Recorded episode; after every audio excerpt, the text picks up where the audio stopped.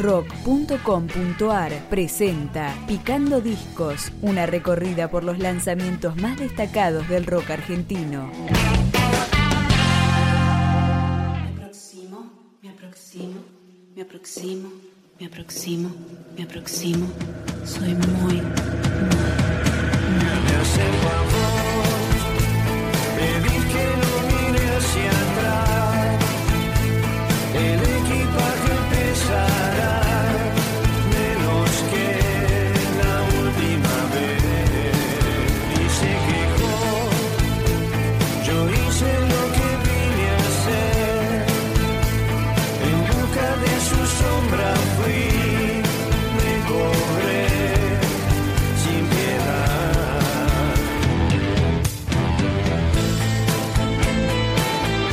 Más de un año del caótico show en Olavarría, que se comentó como su última presentación, el Indio Solari lanzó El Ruiseñor, El Amor y la Muerte, su quinto disco solista.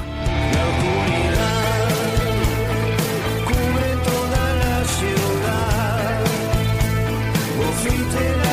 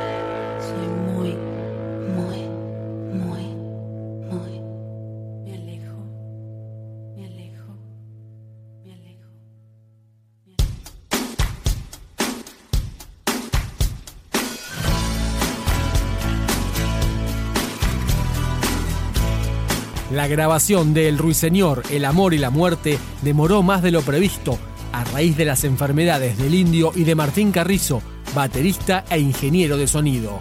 Cambió la luz y el pedaleo. Las callecitas de Basilea seguían